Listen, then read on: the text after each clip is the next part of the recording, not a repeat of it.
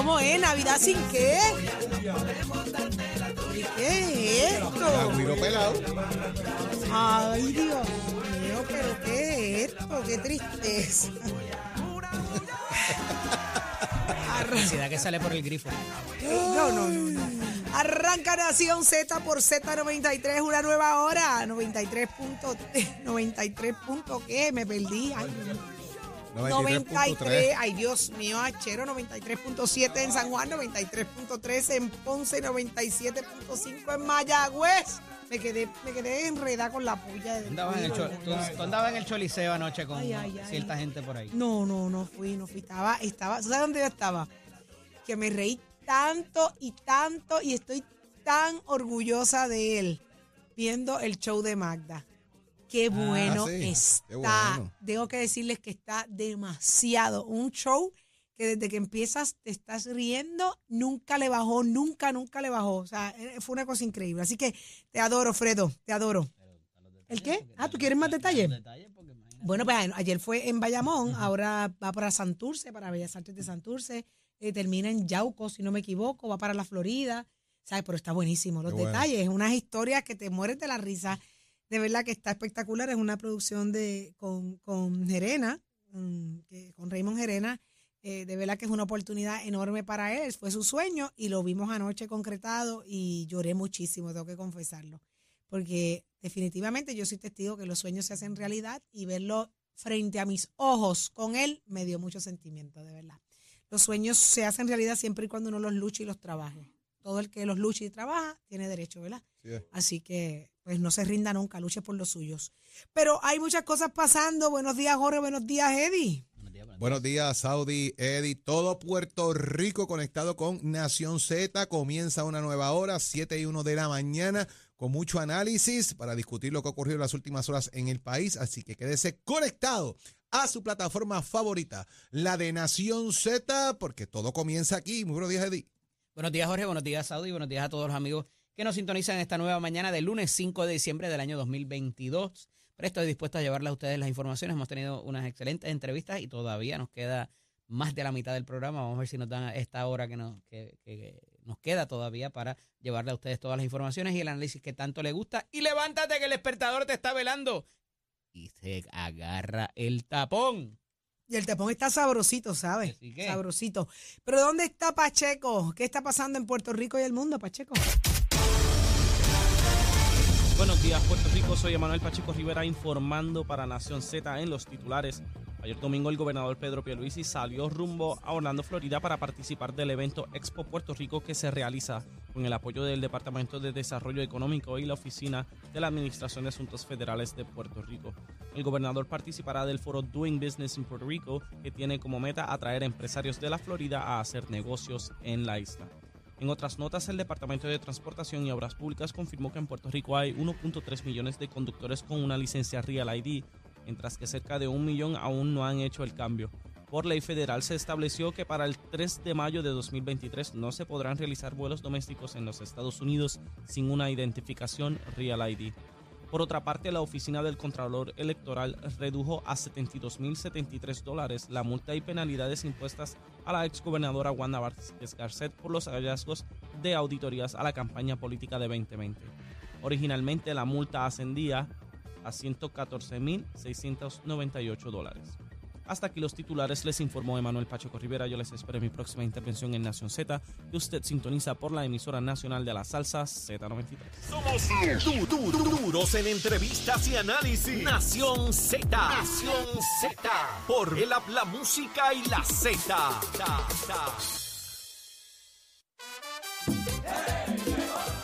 Seguimos en Nación Z por Z93. Aquí estamos y ya está en línea telefónica el licenciado Rolando Emanueli. Muy buenos días, licenciado. Buenos días, un placer, buenos días. Qué bueno que está con nosotros. Nosotros escuchamos un aumento en la factura de luz y se nos paran los pelos, se nos quitan las ganas de comer lechón, de beber coquito y mucho menos lágrima de monte. Pero hay una realidad que enfrentar, hay una deuda que pagar. ¿De qué se trata y, y este, este aumento que, que está pululando por ahí? Mira, por culpa de los partidos políticos que nombraron una gerencia corrupta en la Autoridad de Energía Eléctrica, la Autoridad de Energía Eléctrica eh, llegó a la debacle de no poder pagar sus deudas. Y entonces tuvieron que coger unas líneas de crédito para poder comprar combustible. Como estaba tan mal administrada, pues no, los ingresos no daban para comprar combustible. Se endeudaron con unos bancos y ahora en el proceso de ajuste de la deuda acaban de anunciar que llegaron a un acuerdo con esos financieros y que eso va a significar un aumento que tiene dos componentes. Un cargo fijo, meramente porque tú seas cliente, Ay, te van a cobrar una cantidad, y un cargo volumétrico, que lo que significa es que va a depender del consumo. Y eso, desafortunadamente, pues va a aumentar de una manera significativa la, la tarifa, que ya está por encima de los 32 centavos por kilovatio hora. La tarifa de Puerto Rico es, la, si no es la más cara, una de las más caras en todo el continente. Y eso va a afectar el crecimiento económico, va a afectar la salud financiera de las familias, particularmente las familias más pobres, y es una... eh, ¿Y el comercio? de lo que y el comercio sí y es una prueba de lo que piensa la junta de que en vez de mejorar la operación financiera de la autoridad y de bajar los costos de operación ellos ellos recurren a que le impongan cargos a los consumidores a los abonados de la autoridad para solventarlo esos errores del pasado de los cuales ni tú ni yo ni los abonados tienen culpa. Así que es una situación bien injusta y que va a tener muchas consecuencias para nuestra economía. Licenciado, se- ustedes vienen pidiendo hace tiempo, un grupo, no, no, no lo incluye usted, no sé si, si se encuentra de ellos, que se audite eh, la deuda. Eh, en ese caso, eh, ustedes pudieran asegurar sin hacer esa auditoría de que ese dinero que se tomó prestado nada tuvo que ver eh, para pagar las disposiciones de los convenios colectivos. Es que no tiene nada que ver. Las exigencias de los convenios colectivos. Es, es, ilegal pagar con emisiones de deuda eh, las obligaciones de los convenios colectivos. Estas obligaciones que se están pactando actualmente son obligaciones relacionadas a la compra de combustible, que no tiene que ver nada con, con el, el proceso de, de pagar ¿verdad? las obligaciones de los convenios colectivos. Las obligaciones de bono, que son las que son 9 mil millones de dólares, no tienen que ver nada con el pago, porque tú no puedes emitir bonos para pagar obligaciones corrientes. Eso se supone que sea para pagar las eh, mejoras capitales de, de la autoridad. Así que es totalmente una falacia de que aquí la culpa de la debacle de la autoridad la tienen los obreros o los convenios colectivos, la tiene la gerencia corrupta que nombraron los partidos políticos ahí y ahora eh, los partidos están mirando para el lado cuando son los culpables de que la Junta venga, primero los sacó de- del medio para que no estorben y están haciendo todas estas transacciones que eventualmente nos van a perjudicar a todos y a todas. En el- al fin y al cabo, perdón. esto, esto se negoció de un inicio, no hay forma de, de darle marcha atrás, el aumento es inevitable. eh, ¿Cuánto es el aumento? ¿Cuánto va a ser el costo eh, kilovatio? ¿Cuándo- ¿Cómo la gente lo va a percibir en su factura?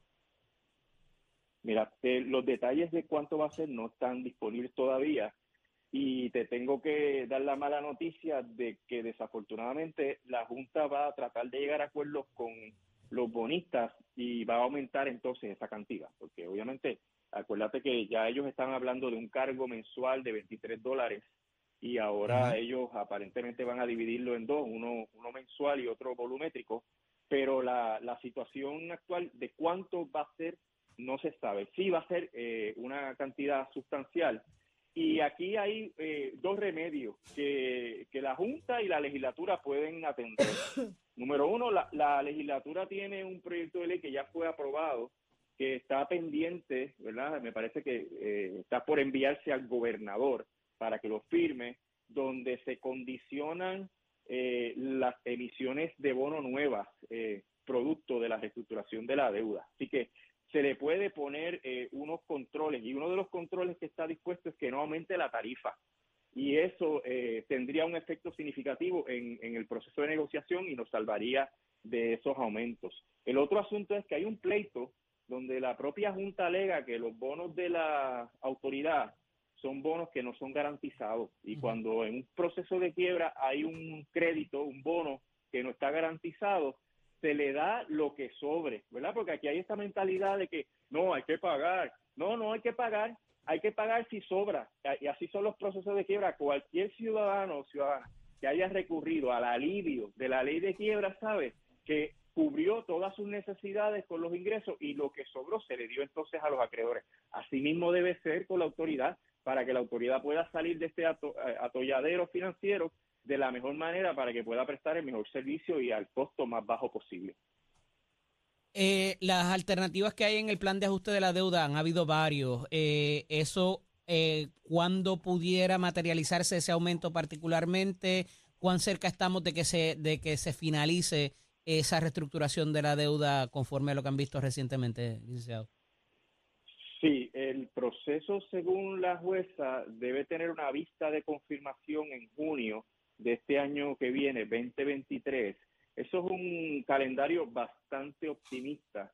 La, la fecha de consumación, que es cuando el plan entra en, en efecto, podría ser dos o tres meses después, pero hay que contar con las posibles apelaciones que hay en el proceso. Si hay algún acreedor que apela, el, el proceso podría extenderse por algún tiempo adicional. Pero estamos pensando que el escenario más probable es que sea a finales del año 2023, en cuanto a que se imponga un cargo eh, pues para pagar estas obligaciones a las cuales llegue la, la Junta en el plan de ajuste de la deuda. Y todavía faltarían otros que tendrían que ver quizás con los jubilados y con otras eh, obligaciones que también hay, que, que también incidirían sobre la tarifa, ¿correcto? Correcto, sí, hay otra, otros créditos que pues, hay un proceso de negociación que es confidencial, pero hay otros créditos que se están trabajando y que eventualmente pues podrían dar a que se llegue a un plan de ajuste de la deuda eh, con un acuerdo que haga que el proceso eh, sea más rápido, pero de cualquier manera eh, lo más cerca que podría ocurrir el, el aumento sería en junio o julio de este año 23. 23. Está ahí al lado. Está a la vuelta de la esquina. Mm. Sí. Es un hecho. Eso es un, un- definitivamente. Yo no sé cómo, cómo es tan difícil digerirlo, de, de- de asimilarlo, porque es que uno creía que ¿Cómo, esto, cómo va a esto no incidir iba a esto, pasar. ¿Cómo va a incidir esto en el ambiente de negocio? Ah, General, horrible, ¿verdad? Porque ¿verdad? en el ambiente de la inversión, porque tenemos al gobernador eh, en el estado de la Florida eh, él durante el día de hoy hablándole a personas que vengan a Puerto Rico a hacer negocio. ¿Es un ambiente favorable bajo estas circunstancias? Claro que no, definitivamente. Y eso va a ocasionar otras cosas que son este, muy difíciles para la economía. Por ejemplo, va a haber una emigración masiva, ¿verdad? Que ya está ocurriendo de gente a la energía renovable. Y tú puedes decir, chévere, eso es bueno. Eh, hace falta energía limpia, distribuida. Eso es un objetivo, ¿verdad? Que, tiene la ley eh, de política pública energética. Sin embargo, bajo las circunstancias en que está la autoridad actualmente, eso le quita un flujo de efectivo que es indispensable para los procesos de recuperación, que todavía la autoridad no se ha podido recuperar, ¿verdad? Eh, para nada de- después de los huracanes. Y eh, también esto va a ocasionar una reducción en el crecimiento económico que podría afectar el cumplimiento del plan de ajuste de la deuda del gobierno central. Recuerden que aquí hubo un acuerdo con el plan de ajuste de la deuda donde hay que eh, recaudar eh, más de 3 mil millones de dólares anuales para los acreedores de bonos, para los pensionados, para los empleados que reciben este bono anual eh, dependiendo de los recaudos. O sea, que hay un dinero que ya está dedicado a otros acreedores. Y si la economía se desacelera o em- empieza a caer en terreno negativo antes que lo previsto, O hay menos pues, abonados. es probable que eh, hay, hay menos abonados, pues todo esto desacelera la economía, reduce los recaudos y puede hacer que eventualmente a finales de esta década el gobierno vuelva a tener otra vez el dilema de tener que dejar de pagar la deuda para poder cumplir con los compromisos apremiantes. No, pues y eso estamos, es algo que estamos dicho- enclaustrados entonces, no, no podremos nosotros hacer nada, tendríamos que someternos directamente, o sea, definitivamente a esto. O sea, los que, los que nos movemos a, a- a- a energía renovable, que de hecho, la, la medición neta, que avancen a soltar la medición neta, que se tardan demasiado en, apro- en- en conectar a la medición neta. O sea, imagínese usted, licenciado, si no podemos por un lado y eventualmente en dos o tres años no vamos a tener para pagar esa deuda o no se va a pagar porque no hay bonista, No va a haber suficiente perdón, no hay abonado, no, no hay suficientes abonados, pues ¿qué hacemos? Sí, porque eh, otro problema, lo mencionaste muy bien, es la emigración. Cuando la situación se pone aquí bien difícil, la gente coge las maletas y se va. Claro. Y, y con todo su derecho, ¿verdad? Cada cual tiene derecho a, a hacer lo mejor para su futuro. Pero todo eso en conjunto tiene eh, unas consecuencias. Por eso, la legislatura tiene en sus manos este proyecto de ley, el gobernador debiera firmarlo, porque va a cambiar el, la- el marco de acción que tiene la Junta para negociar con los acreedores de bonos y va a permitir que los flujos de efectivo se puedan dedicar al asunto del mantenimiento y las mejoras operacionales que hacen falta para que la autoridad pues nos dé el servicio eh, que corresponde. Así que hay hay alternativas o sea no es razón de, no hay razón para tirar la toalla porque todavía hay cartas sobre la mesa. Está el pleito que lleva la junta que se va a resolver a finales de este año o principios del otro y está la- el proyecto de ley que ya aprobó la Cámara y el Senado y que está en proceso de enviársele al gobernador para ver si él lo firma y así le pone condiciones a la Junta para negociar con los bonistas. Lo que pasa, licenciado, que hay que una deuda que reestructurar y también hay un sistema eléctrico que hay que poner al día que está hecho canto. Y eh, de- obviamente, ¿de dónde va a salir ese dinero? Tiene que salir de la factura, no hay ninguna Pues ningún otro asunto. ¿De dónde va a salir? Bueno, si tú, si tú no le vas a pagar a los bonistas las cantidades obscenas que la Junta le está ofreciendo, esos dineros que tú le estás ofreciendo a, los bonistas, se lo puedes dedicar al mantenimiento y a la mejora de las operaciones. O sea, aquí hay unos flujos de efectivo significativos. El detalle es cómo tú los distribuyes y para eso es el proceso de quiebra. El proceso de quiebra es para que el deudor salga, salga airoso, para que tenga un nuevo comienzo. No es para que se endeude más y quede peor. Aquí el problema es que la Junta desafortunadamente ha negociado con los bonistas y ha llegado a acuerdos que son demasiado generosos para los bonistas, pero en esta ocasión todo lo que ellos han hecho se puede caer al piso si falla el proceso de reestructuración de la Autoridad de Energía Eléctrica, porque toda la economía depende de la energía eléctrica confiable y a un costo razonable. Así que es vital, ¿verdad? Y que no, no, no levantemos las manos como diciendo, esto ya no está en mi control. No, hay una legislatura que puede hacer muchas cosas y hay una presión pública que se puede seguir haciendo porque esto es un acuerdo que podría vincularnos a nosotros por 30, 40 o 50 años. O sea que e- es, mucho y las posibilidades de que Puerto Rico saque los pies del plato se reducen si el monto de la deuda es eh, incosteable. Mira, el 50% de los países que ajustan su deuda vuelven a caer en impagos dentro de un periodo de cinco años. O sea que si nosotros hacemos ese trabajo mal, pues las probabilidades de que volvamos a caer en otro impago están ahí a la vuelta de la esquina.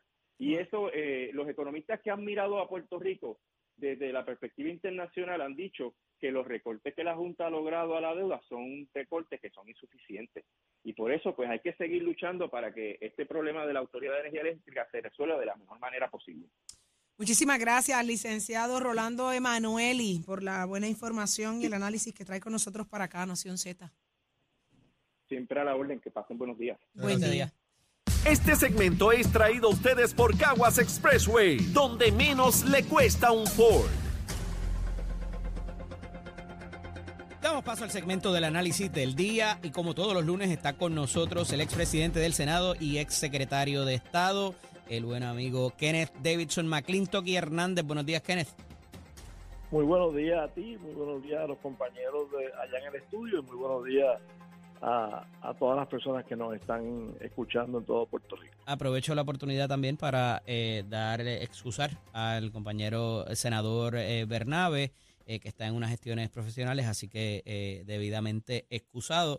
Pero mucho de qué hablar, Kenneth. Esta agenda eh, de esta semana es importantísima por razón de De que... hecho, estaba escuchando lo que estabas hablando casi ahora Ajá, y, y yo sé un poquito de eso y oigo que dice, no, que las quiebras son para eliminar tal y cuales cosas. ajá. También las quiebras eh, tienen unas reglas en cuanto a ciertas prelaciones de pago y desafortunadamente los pagos que hay que hacer por las cantidades obscenas que nos prestaron para hacer el sistema eléctrico que tenemos hoy, este, eh, pues tienen, tienen a, a- a los acreedores con más derechos de lo que nosotros queremos reconocerles a veces eh, en esta en esta negociación. Lo otro es que creo que cuando alguien viene y dice que hay que bajar cierta deuda eh, para que sea pagable, eh, no recuerdo haberlos escuchado, cuando se redujo en un 76% la deuda del gobierno central de Puerto Rico, no haberlo escuchado, escuchado eh, felicitando a los negociadores que bajaron esa deuda en 76%.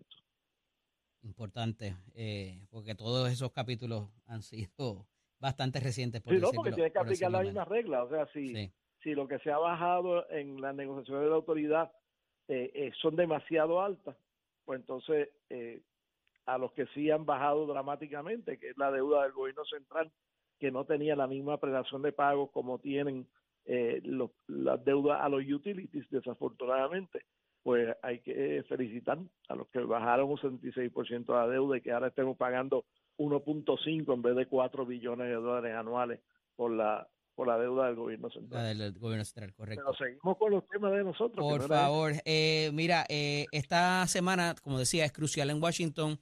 Eh, culmina la sesión el próximo lunes. Eh, esta sesión, ¿verdad? Hay muchos de los miembros que no, quizás no regresarán para la próxima, eh, pero hay muchos asuntos que tienen que ver con la agenda de Puerto Rico, de, en, infinidad de cosas, eh, y parecerían todos los caminos y todos los cañones enfilándose hacia allá. ¿Cómo ves este asunto, Kenneth?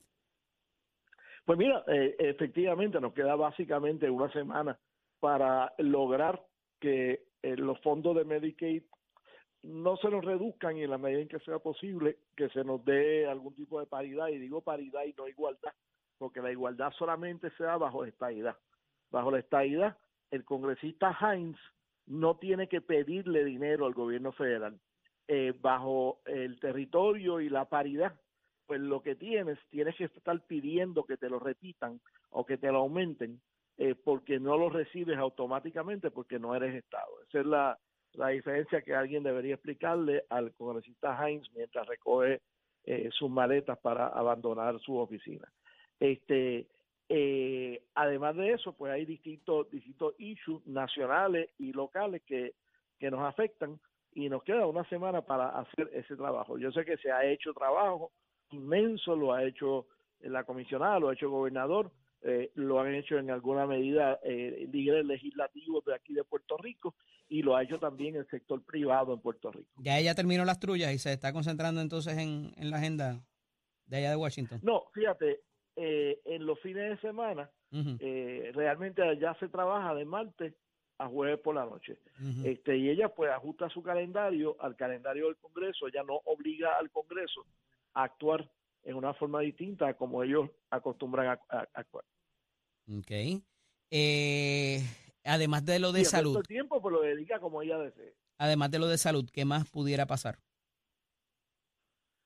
Bueno, yo no creo que se va a aprobar el 8393, Ujú. no lo veo en la agenda de, de prioridades del liderato. Eh. Sé que el trabajo se ha hecho, eh, sé que hemos dado unos avances extraordinarios en este bienio, como es el haber salido El de los proyectos individuales, no, eh, aparte del markup, haber salido de los proyectos individuales de Jennifer y de Nivia y ellas haberse sentado y haber negociado un proyecto de consenso y cuando se vaya a atender el asunto de estatus en el futuro, no se va a ir a cero otra vez, sino que se comenzará con el lenguaje de consenso del 8393. Creo que en ese sentido, pues se ha adelantado bastante. Se ha adelantado en el sentido de que es la primera vez que un proyecto autoejecutable pasa de la etapa del markup y sale de la Comisión de Recursos Naturales. Eh, desafortunadamente, pues no se votó en los cuerpos legislativos, pero se adelantó bastante desde el punto de vista procesal. En el caso de no aprobarse los fondos de Medicaid, ¿cuál sería? Tatito Hernández no eh, dice que habría que eh, ir al plan al plan fiscal y enmendarlo por razón de que entonces tendríamos que utilizar dinero eh, local para, para pagar el plan vital. ¿Cómo lo ves? Bueno, habría, habría que tener una negociación bien seria con la Junta de Supervisión Fiscal porque han mantenido esto, esto eh, superávit artificialmente alto Ujú. este, a base de, de pronosticar conservadoramente los ingresos. Ya precisamente eh, acabo de leer esta mañana que Hacienda dice que los ingresos de septiembre fueron dramáticamente más altos que lo, lo pronosticado y más altos que lo que se había recaudado en el mismo mes en el año anterior. Bueno, Y tanto así que estamos repartiendo bonos por ahí a, todos a, a- a todo lo que da los empleados públicos.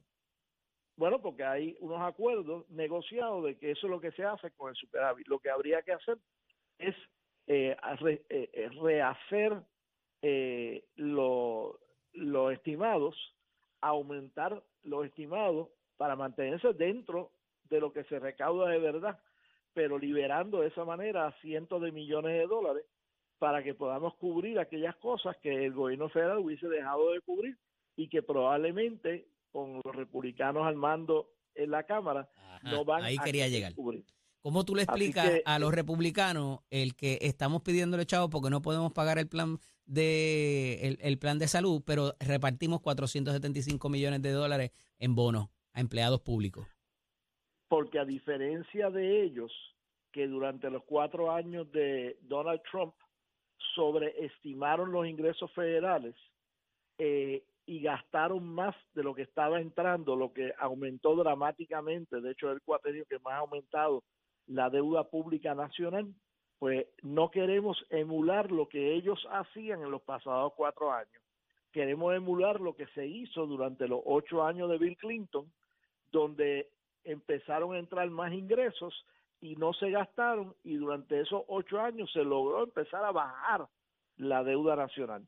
Y queremos utilizar los mejores ejemplos para mantenernos pagando lo que debemos y debemos pagar por el Medicaid si el gobierno federal no lo paga, este, pero no pagar más de lo que estamos ingresando. Esa es la manera responsable de después de seis años de promesa no caer otra vez en las malas mañas en que caíamos antes de promesa. Kenneth, por último, el ex eh, el expresidente Donald Trump hace un llamado a cancelar la Constitución en el pasado fin de semana, eh, a suspenderla y todo por asuntos electorales. Eh, ¿Qué está pasando ahí?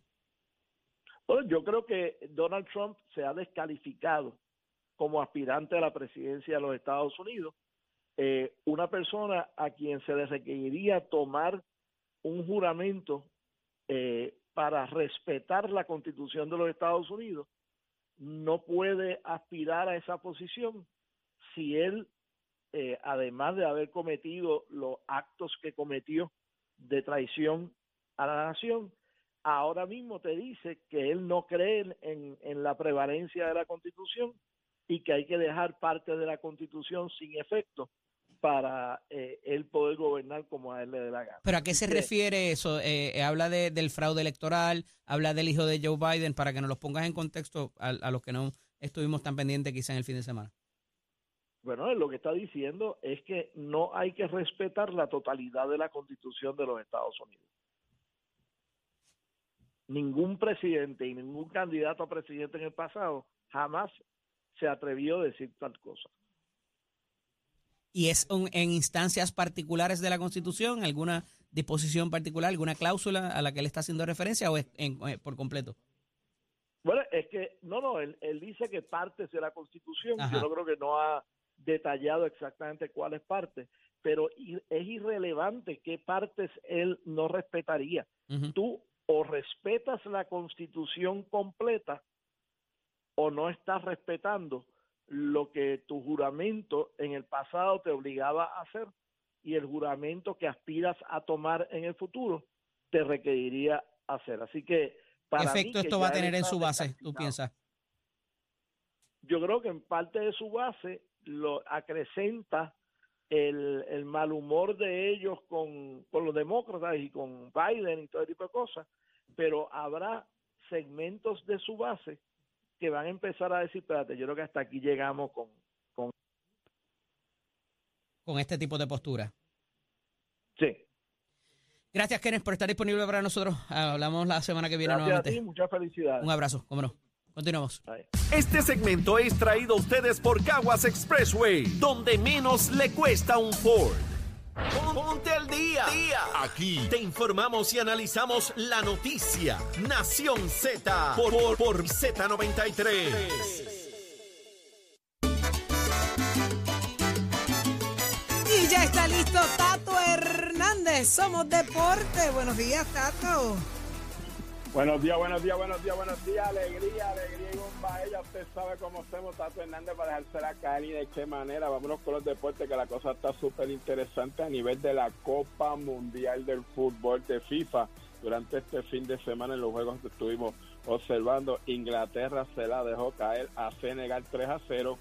Francia le ganó a Croacia 3 a 1. Así que ya usted sabe, hay unos jueguitos importantes para hoy Japón contra Croacia, Brasil contra South Corea. Viendo el main de los ya 16 que estaban, ahora vamos para los próximos 8.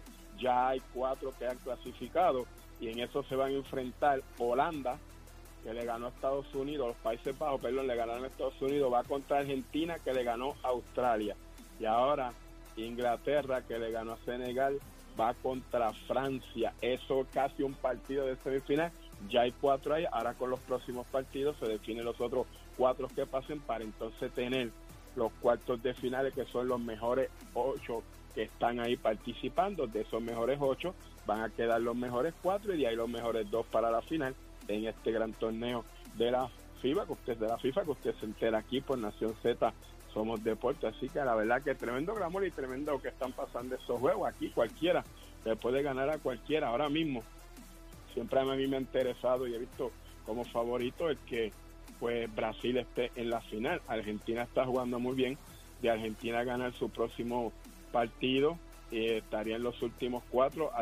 Brasil tendría que ganarle a Corea, entonces después el que gane de Japón y Croacia, de hacerlo así, pues entonces los últimos cuatro del lado de acá de América estaría Brasil y Argentina, y la verdad que eso sería tremenda semifinal. Vamos a ver cómo se desenvuelve eso. Está todo el mundo ahí frenético con lo que está pasando allá en la FIFA, en la Copa Mundial, que usted se entera aquí en Nación Z, Somos Deportes, con el auspicio de Mete Escuela que te informa que ya estamos en los preparativos para nuestra próxima matrícula 2023 de febrero. Así que ya usted sabe cómo es eso. Usted puede pasar por cualquiera de nuestros recintos, los puede visitar, puede tomar el tour, puede ver nuestro grado técnico como también nuestro grado asociado. Y no diga que no se lo dije. Fácil, llame 787-238-9494. 787-238-9494. Y Achero, hágame el favor y consígale la China Titi Saudi, bendito. Achero.